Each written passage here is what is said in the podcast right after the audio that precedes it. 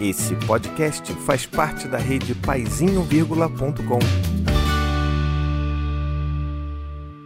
Olá, tudo bem com você? Estamos aqui mais uma vez em uma conversa super especial para mim que eu amo fazer com os meus amigos. Então, a primeira conversa que eu tive foi com Alexandre Coimbra Amaral. Se você ainda não viu, tem link aqui na descrição.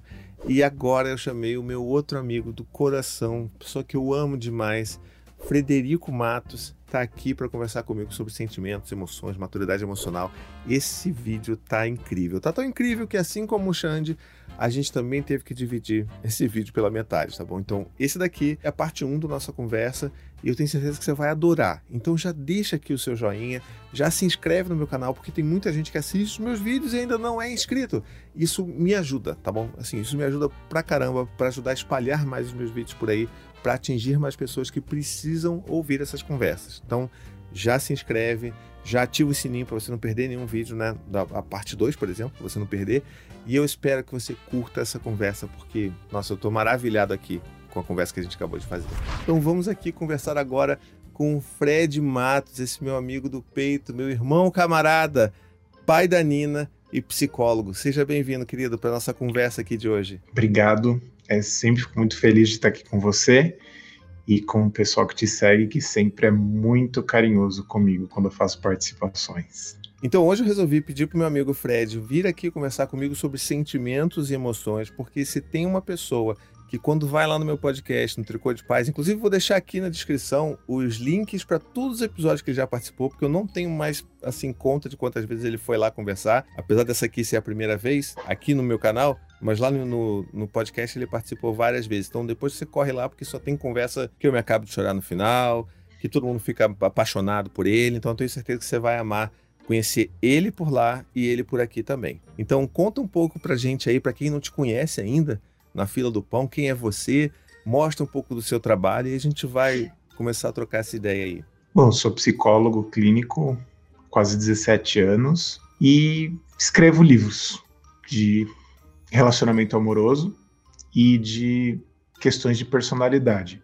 E o último livro que eu, que eu lancei foi o Maturidade Emocional, que basicamente fala de emoções. Né? Uma primeira parte do livro fala sobre emoções e uma segunda, terceira parte que fala sobre o processo de imaturidade e amadurecimento emocional, que para mim é um tema meio que central em tudo que eu fiz até hoje. Que ótimo. Inclusive, esse livro é um livro sensacional. Vocês não têm ideia. E o Fred é uma pessoa péssima para fazer auto jabá. Então ele acabou de falar do livro dele, sequer mostrou a capa do livro.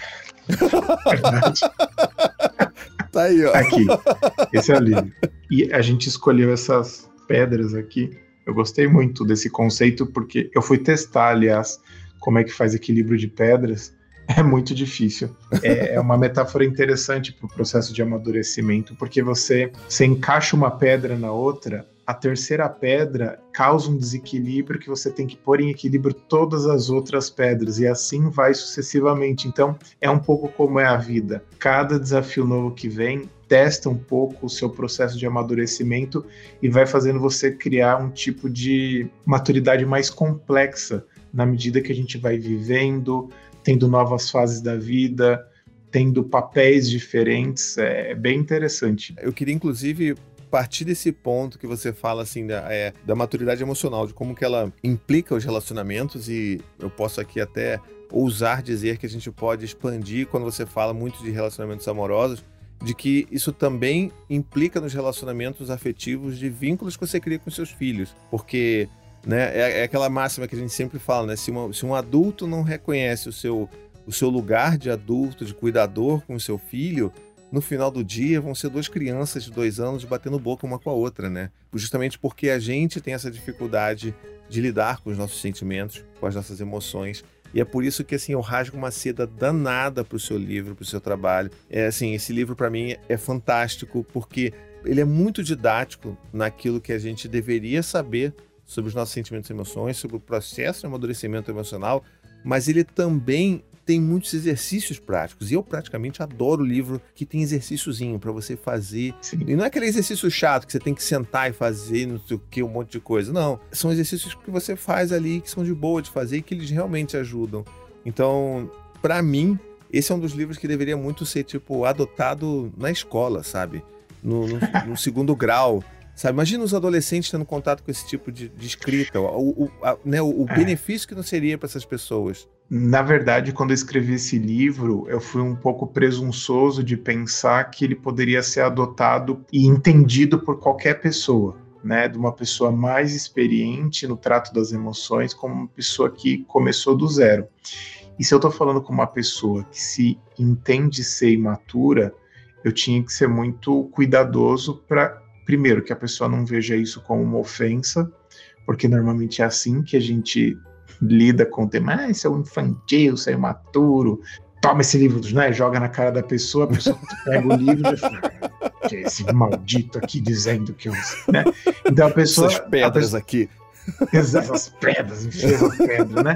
Enfim, é, eu não queria causar essa sensação, porque todo mundo está num processo de amadurecimento de acordo com o seu momento de vida, né? Uhum. E, e, de novo, cada situação nova, como ter filhos, você pode ter toda a maturidade do mundo sem ter filhos. Você vai descobrir um novo. É uma pedra que você põe. Não entendo que o filho seja um peso, mas é uma pedra nova que você coloca no seu organismo. Uhum. Você fica desbalanceado e até você entender o seu ponto de equilíbrio, que às vezes não acontece nunca, mas até você mais ou menos entender um pouco melhor, esse é um processo de amadurecimento.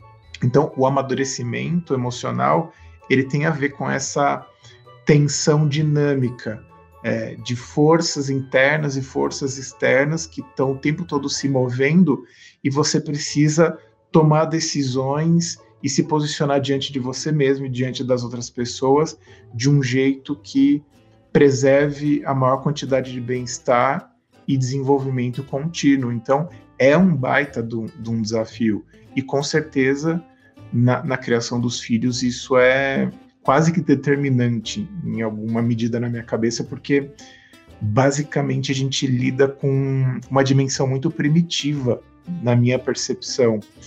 Porque primeiro que eu, que eu entendo que, que os filhos eles mexem com essa dimensão muito primitiva de cheiro, de, de sobrevivência. Então a gente sente que a gente está é, cultivando uma, uma plantinha muito frágil, então aquilo tem uma carga de vitalidade e de proteção da vida muito forte. Então isso mexe com as nossas coisas mais primitivas e reacende emoções muito antigas que a gente nem se dava conta que estavam ali presentes, enterradas e às vezes mofadas. Então, muita coisa vem à tona nesse processo é, de aspectos que a gente não se dava plenamente consciência que estavam presentes.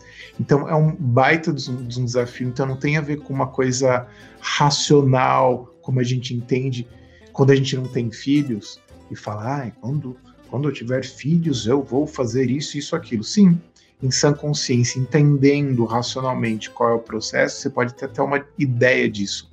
Mas quando você está efetivamente ali, lidando com a situação e sendo evocado nessas emoções, é nessa hora que os nossos gatilhos são acionados e a gente surta junto com surto e a gente costuma ter é, decisões e comportamentos dos quais a gente se arrepende depois. Por isso que é super importante entender o mundo da, das emoções na hora da criação dos filhos. Pois é, né, cara? Eu fiquei pensando aqui assim, porque quando você fala que é importante a gente ter noção dessas coisas, é interessante porque quando a gente para para pensar nisso, a gente tenta se lembrar de quando era gente antes de ter filho, e é exatamente dessa forma. Rola até aquela, aquela postura um pouco presunçosa de não, não tem nenhum problema, tá tudo resolvido aqui não tenho nenhum problema, não tenho nenhuma ponta solta, eu sou o supra-sumo do equilíbrio emocional. Quando que, na verdade, chega o filho e não apenas a própria forma, a, a própria presença da criança, né, do bebê, no caso ali, vai causar esse distúrbio, mas tudo aquilo que é o contexto envolvido em você ter um filho, né? Ou seja, é, é, a exaustão, é a privação de sono. Você nunca passou por uma privação de sono. As pessoas acham legal ficar vendo prova de resistência no Big Brother, mas a real prova de resistência é você ser pai de recém-nascido, pai de bebê. Porque é aquela coisa, você não dorme, você acha que você vai morrer de verdade, porque alguma coisa vai acontecer. Então, aquela coisa que você precisa passar por cima dos seus próprios limites que você nem conhecia, isso mexe muito com a gente também. É, é outra pedra gigante que você tem que botar ali em cima da pilha para lidar com tudo aquilo. E mais ainda, voltam todas as questões que você tinha, obviamente, não resolvido lá atrás, voltam de uma forma avassaladora. E eu não falo só é, questões de relacionamento, por exemplo, que muita gente bota a culpa, por exemplo, no filho que o filho destruiu o casamento. E é uma, uma das maiores inverdades que existe é você dizer que um filho acabou com o casamento. Ele só tornou evidente e insuportável os problemas que já existiam. Talvez tenha potencializado isso, né? Mas uma coisa que eu acho que é extremamente importante é você pensar que, sei lá, se você. Isso já, já, já reclamaram comigo várias vezes. Da pessoa ela ter uma angústia muito grande quando ela ouve seu bebê naqueles primeiros meses chorando. Aquele choro que não para e a pessoa fica ou trava ou tem algum surto agressivo ali e, e, e se imagina jogando bebê pela janela. Né? E é claro, você só se imagina, isso fica no campo da imaginação. Mas eu não posso deixar de, de falar para as pessoas que isso acontece muito também como um reflexo de como o seu choro era acolhido ou não quando você era pequeno. Então, existem coisas que você que estão no seu inconsciente, você não tem nem noção de que talvez você esteja fingindo que você não tem controle, mas às vezes a pessoa realmente não tem consciência das questões que ela ainda precisa passar para poder né, desenvolver essa relação um pouco mais equilibrada com o filho, né? E, e a gente tem um desafio é, na nossa cultura de modo geral, porque existem duas camadas de gerenciamento emocional. Existe a emoção propriamente dita que está rolando solta e a meta emoção que é a a maneira com que a gente se sente em relação às nossas emoções. Então, é, existem emoções que parecem ser mais bem-vindas culturalmente e outras não muito bem-vindas. E a gente tem uma, alguns mitos muito problemáticos na hora de lidar com as emoções. Por exemplo, eu, eu, eu me lembro com muita clareza na hora que você estava falando do bebê chorando. Teve um dia que eu estava com a Nina, pequenininha, um mês, dois meses assim no colo, e ela estava particularmente naquele dia muito uh, aflita de alguma maneira, enfim. E eu me lembro claramente de estar tá com uma de ficar com uma sensação de raiva, muita raiva, e de repente eu parei para pensar, eu falei assim, gente, eu tô com raiva porque ela tá testando a minha minha incompetência acalma ela. E na hora que eu, que eu cheguei naquela conclusão, a raiva um pouco passou porque eu entendi, na verdade, que eu estava com muito medo e que eu estava me sentindo muito envergonhado de não estar tá conseguindo acalmar minha filha, tendo em vista que eu estava no meu rodízio, né? Mas naquele momento parece que desarmou. Ou seja, na hora que eu aceitei em alguma medida minha raiva e eu não julguei a minha raiva como inadequada e também não julguei a minha raiva como sinal nem de que eu não gosto da minha filha, nem de que eu não gosto de estar ali, porque a gente julga as nossas emoções como se fossem verdades. Então a gente tem muito medo de sentir uhum. raiva do filho, né? Eu já vi isso de várias pessoas. Então, quando eu tinha uns sentimentos que a gente chama de, ai, eu não quero nem pensar isso, são esses sentimentos que a gente precisa estar com muita tranquilidade. Então, quando eu sentia raiva da Nina, eu falava, absolutamente compreensível sentir raiva de uma criança e da minha filha, isso não quer dizer que eu não a ame, não quer dizer que eu não cuide dela, mas aceitando que eu tenho raiva, isso me impede de agir em função da raiva. Porque tem outra uhum. confusão também muito comum quando a gente fala de emoção. Principalmente da raiva. A gente, a gente acha que raiva e violência é a mesma coisa. Raiva é a emoção que eu tenho que me, me mobiliza fisicamente, é visível meu rosto, meu corpo todo. E violência é como eu operacionalizo a raiva. Uhum. Então eu posso sentir muita raiva sem ser violento porque a minha capacidade de gerenciar a raiva ou a minha incapacidade que vai fazer com que eu seja ou não violento. Então eu não devo ter medo da raiva. Eu tenho que entender como eu desativo a raiva, por exemplo, para que ela não desencadeie em forma de violência. Mas eu não preciso ter medo das minhas emoções, porque a gente é um pouco supersticioso. A gente tem um, uma, uma ideia de que só porque eu estou sentindo aquilo, aquilo vai atrair coisas ruins, ou, ou vai piorar a situação, ou de fato eu vou para ação por conta daquilo. E na maior parte das vezes isso não é verdade. Inclusive, quanto mais tranquilo você ficar na hora que você tiver com as suas emoções difíceis, melhor você vai gerenciar elas. É muito doido, né? Porque é, é justamente quando você olha para sua raiva né, e acolhe a sua raiva que você se submete menos à sua raiva, né? Exatamente. Conhecer esse processo é de uma importância extrema, não só para a gente adulto que ainda está né, nessa busca do, do amadurecimento emocional, mas principalmente para as crianças, porque esse tipo de preconceito, né, de, de visão negativa sobre a raiva e sobre tantos outros sentimentos, né, mas essa visão negativa ela passa de geração em geração. É uma das primeiras uhum. coisas que as crianças aprendem uhum. é que é errado sentir raiva e quando que na verdade é o, o errado, né, o não correto seria você partir para violência e ir para as vias físicas com uma outra criança no parquinho por causa de uma disputa de, de brinquedo, por exemplo. E você estava falando tanto sobre raiva e cara assim eu, eu, me lembrei claramente de uma coisa que aconteceu hoje, porque no dia da gravação desse vídeo aqui é dia 19 do 4, né? 19 de abril.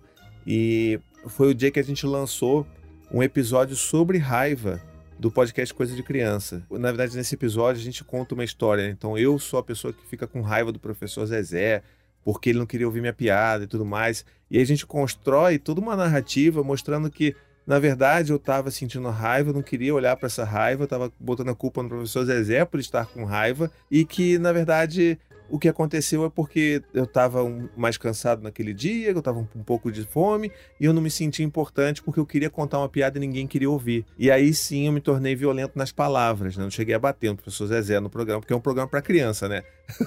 Mas se você quiser ouvir depois, você clica aí, eu mandei uma arrasta para cima, a gente não tá nem no Instagram, tô ficando maluco já. Vai ter link aí na descrição. Mas ele é, foi extremamente curioso porque a gente soltou esse episódio porque eu achava que ia ser legal a gente usar o podcast do Coisa de Criança para ajudar as crianças a entenderem um pouco mais sobre alguns sentimentos. E, cara, hoje, hoje mesmo, eu recebi o áudio de uma criança dizendo que, agradecendo pelo episódio, a mãe mandou né, um áudio para mim pelo WhatsApp, e a criança estava agradecendo porque, olha, agora entendi melhor por que, eu sinto raiva.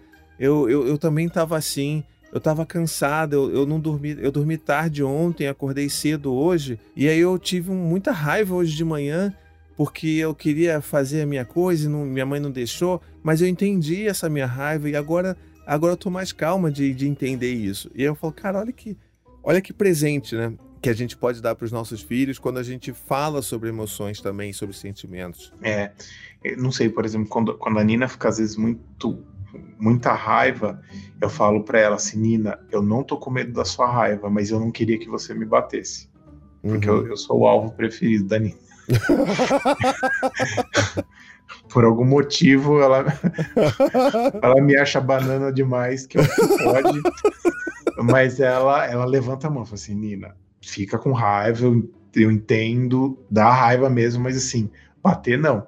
Então, eu faço uma diferença entre ter raiva e bater, que é a parte de é a ação né? O que uhum. você vai fazer em relação a outra pessoa. Então, às vezes, quando ela levanta o negócio, fala, Nina, Nina, Nina, Nina, lembra bater?